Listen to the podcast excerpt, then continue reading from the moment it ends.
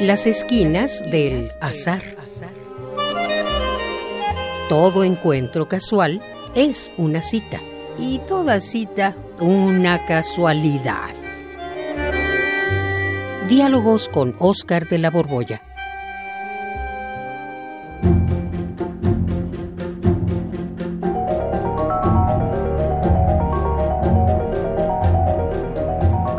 Tres punto catorce, quince, noventa y dos, sesenta y cinco, treinta y cinco, ochenta y nueve, setenta y nueve, treinta y dos, treinta y ocho, cuarenta y seis, Oscar, veinte.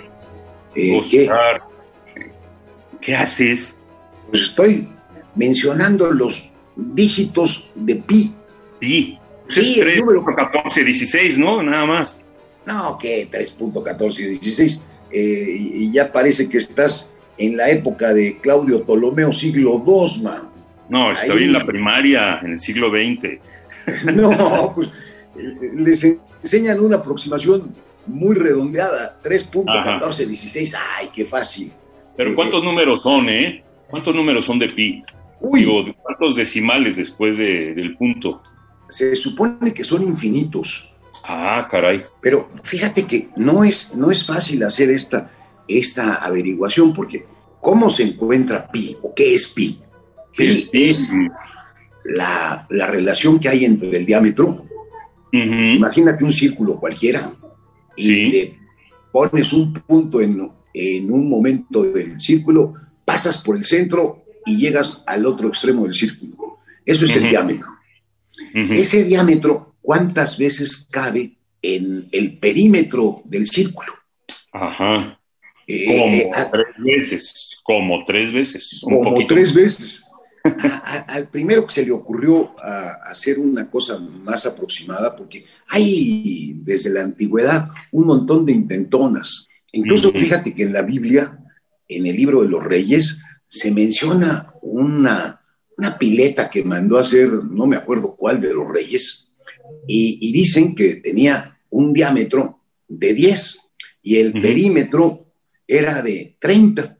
Entonces, el valor que da la Biblia es de 10, pero es un valor que está pues muy, muy aproximado, es muy, muy tosco. Si agarras y, por ejemplo, le pintas a una rueda, eh, le pones tinta y la haces rodar desde que comienza el círculo hasta donde vuelve a aparecer el fin del círculo, te da un- una medida lineal del perímetro y es tres veces más un cachito. Es un cachito. Ese, ese cachito lo, lo- lo habían tenido calculado más o menos pues, los egipcios en 3.11, eh, los babilonios 3.12, y Ujú. el primero que hace un, un intento ya propiamente matemático para resolver exactamente cuánto mide pi es Arquímedes.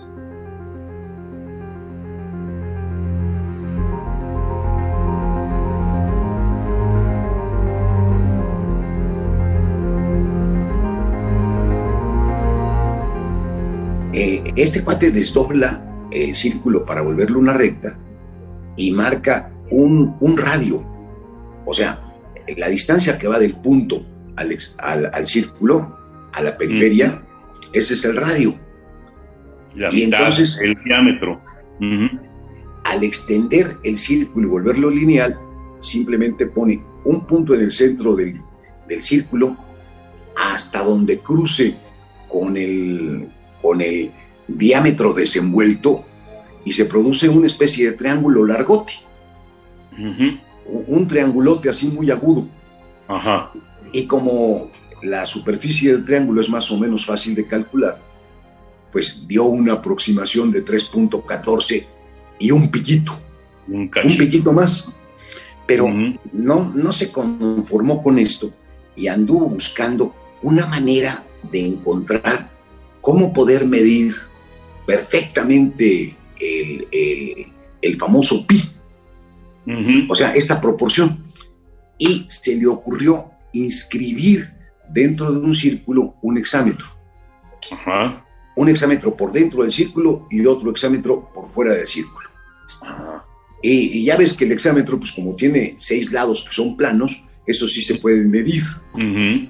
Y luego fue duplicando el tamaño de lados y del polígono incluido hasta que llegó a una figura de 96 lados, Inscrita dentro del círculo y también puesta afuera del círculo.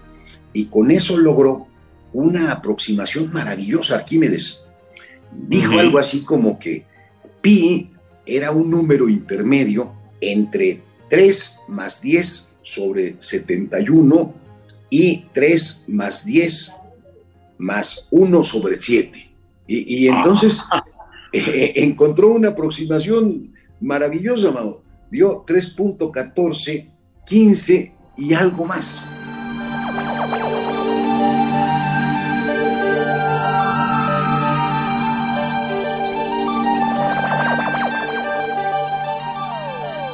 Este Fibonacci, ¿sabes qué hizo?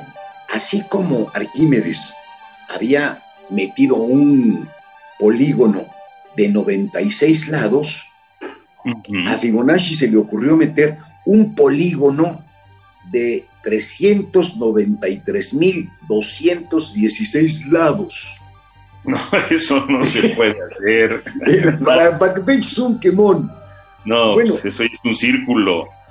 Es casi un círculo, porque mientras Claro. más lados tenga el polígono, más se parece al círculo. Bueno, pues Fibonacci consigue precisar pi con nueve decimales. Ajá. O sea, eh, 3.14, 15, 92, 61, 35, 8. Ahí se quedó. Ujú. Nueve decimales. Y la carrera parecía que era cuestión de ir precisando con más polígonos, más polígonos más grandes, hasta que llegó en el siglo XVIII un señor de nombre Lambert que demostró que pi es un número racional. O sea, un número irracional es aquel que no se puede expresar como una fracción. Ajá. Una fracción, por ejemplo, 1 sobre 2, lo divides y te da 0.5. Ujú. 1 sobre 3 lo divides y te da 3, 3, 3, 3, 3, 3, 3, 3. Infinito, es un número periódico. Ujú. Los números que no se pueden expresar con una cantidad exacta son irracionales. Entonces son infinitos. Por eso, a partir de Lambert, se sabe que pi es infinito. Y entonces empezaron un montón de cálculos de mucho tipo hasta que, pues, hemos llegado a un momento en el que un japonés en el año 2011, llamado Ujú. Kondo, ¿sabes cuántos decimales le encontró a pi ya con una supercomputadora? 100, 200. No, no, no, te quedas corto. Supercomputadora. No estoy pensando en la tuya, Juan. Bueno, mil, dos mil, No, 10 billones de dígitos. millones. 10 Wow. billones de dígitos.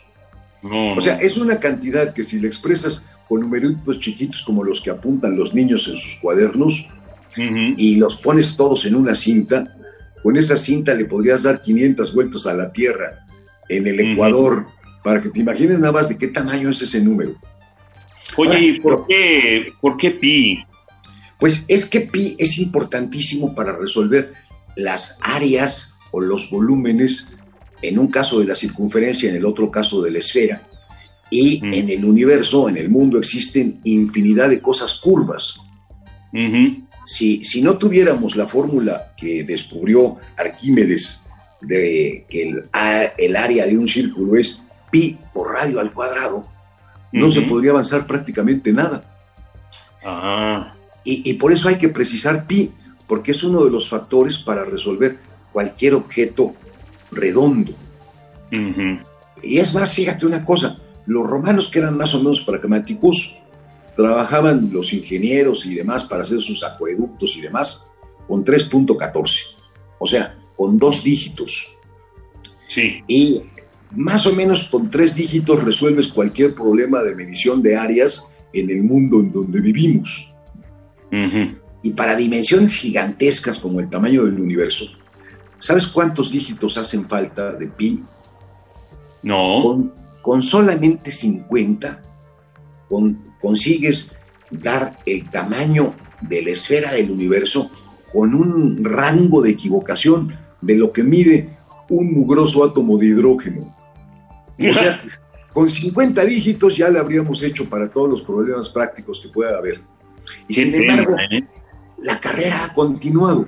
Te digo mm. que Kondo, este japonés, ya descubrió los primeros 10 billones de dígitos. Así es que por favor, no me quites el tiempo que voy a seguir contándolos. Bueno, pues ahí te dejo concentrado en tu lista. Pareces el contador del principito, el que está en un asteroide, cuente y cuente y cuente y cuente, así te veo. Sí, pero ese pobre contador tenía un número a lo mejor insignificante de estrellas que contar comparado Seguramente. con los dígitos de pi. Hay que, digo, 14, pues 15, 92, le sigue, le sigue. 65, 35, Adiós. 89, 79, Adiós. 23. Radio UNAM, en colaboración con la Facultad de Estudios Superiores Acatlán, presentó Las esquinas del azar. Todo encuentro casual es una cita y toda cita una casualidad. Voces Oscar de la Borbolla y Juan Stack. Operación Francisco Mejía. Producción Rodrigo Aguilar. Radio UNAM. Experiencia sonora.